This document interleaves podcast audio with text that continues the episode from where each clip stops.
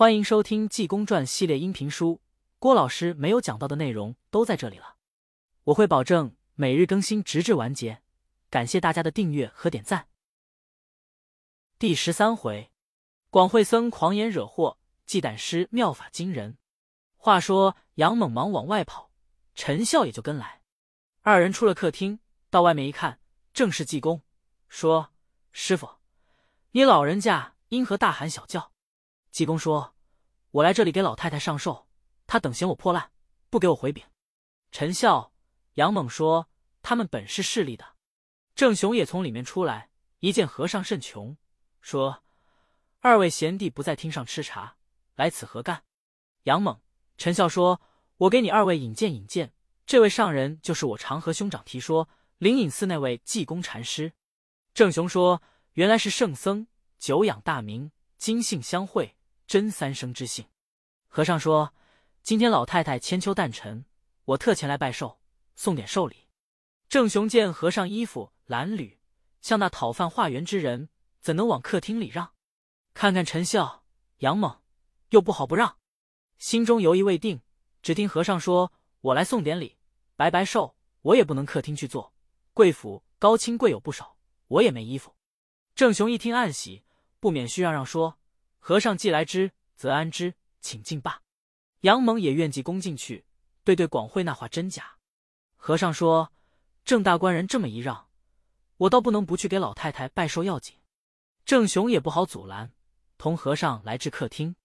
和尚叫茶房把八仙桌放在正中，上铺红星星毡。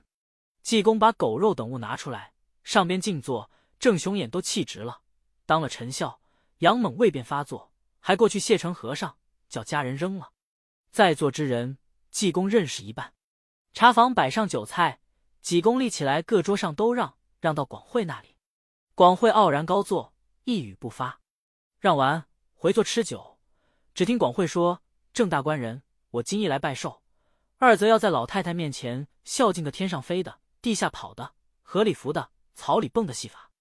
你去后面回禀一声，我在这里变，老太太那里就瞧见。”郑雄一听，说：“好。”到了后面，见众亲友的女眷都陪老太太说话。郑雄说：“娘呀，现有三清庙广惠僧要变戏法，给娘瞧瞧。”老太太一听，气得颜色更变，说：“你同和尚取耍笑我，快叫秃头滚出去！老身眼睛已坏了二年，你还叫我瞧戏法？”郑雄一听，这才悔恨，忙说：“老娘不必生气，孩儿一时忘了。”旁边有几位女亲友都说：“伯母，你老人家叫他变给我们瞧瞧。”又有几位小姐都说：“奶奶，你叫他变与我们瞧瞧。”老太太这才说：“郑雄，你叫他变去罢。”郑雄这才回至客厅说：“大师傅，你便罢。”和尚要了一把剪，一张纸，剪了许多蝴蝶。和尚有点能为，口中念念有词，吹一口仙气。就见一对对蝴蝶直奔后堂飞，大家齐声喝彩。杨猛同陈笑一起说：“师傅，你也变现点手段。”济公立起来大嚷：“我也要变了！”嚷罢说：“俺妈那八欧俺吃令下。”只见有三十多条小长虫满厅乱飞，大家一愣，低手一瞧，筷子接没了，哄堂大笑。济公用手一指，长虫没了，每人跟前一双筷，大众称奇。广惠见众人夸济公，他脸上无光，说：“郑大官人，我孝敬老太太一碗汤罢。”站起来就要了一块包袱盖在桌上，口中念念有词，把包袱一掀，见变出一大碗三鲜汤，仿佛有人拖着似的，飘飘有悠，就往外走。济公用手一指，那碗汤在广惠头顶上一反，正泼了广惠一身，脑袋也烫红了。众人拍手大笑。广惠赌气用手擦了，说。众位，我本想今天在人前显耀一番，变些仙桃孝敬老太太。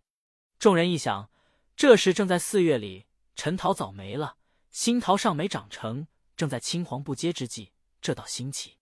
广惠才念咒，济公过来说：“你便出来，别掀开包袱，我能猜着。”广惠说：“就是罢。”口中说道：“寿桃一盘献堂前，献与堂前不老仙，今日变出芙蓉果。”寿比桃儿还在先，念完就见包袱鼓起。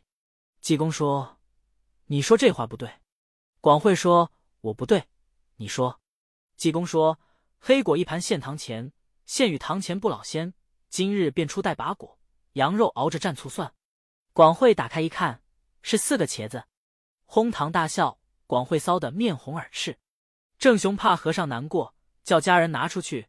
家人正福端出大厅一看，是四个大桃，说：“东西真可恨，我再端回，叫众人瞧瞧。”不料到了客厅，众人一瞧，还是茄子。郑雄说：“郑福，你疯了，端来作甚？”郑福气得转身就走，出来还是大桃。一想，这该当我吃，才要吃。济公追出来说：“郑福，你干什么？”郑福说：“人家变的是桃，你用什么法子遮盖的？我要吃这桃。”济公手一指说：“你吃。”郑福拿起一咬，把牙崩了。原本是。木头桃，济公说：“你拿去给老太太吃。”郑福拿进去，见老太太一吃，顺嘴流水。郑福一想，真奇怪，回身出来，济公一瞧，广惠在那里默默无言。济公说：“郑大官人，今天我要变个戏法，请老太太正瞧个真切。罗汉施佛法，大展神通，且看下回分解。”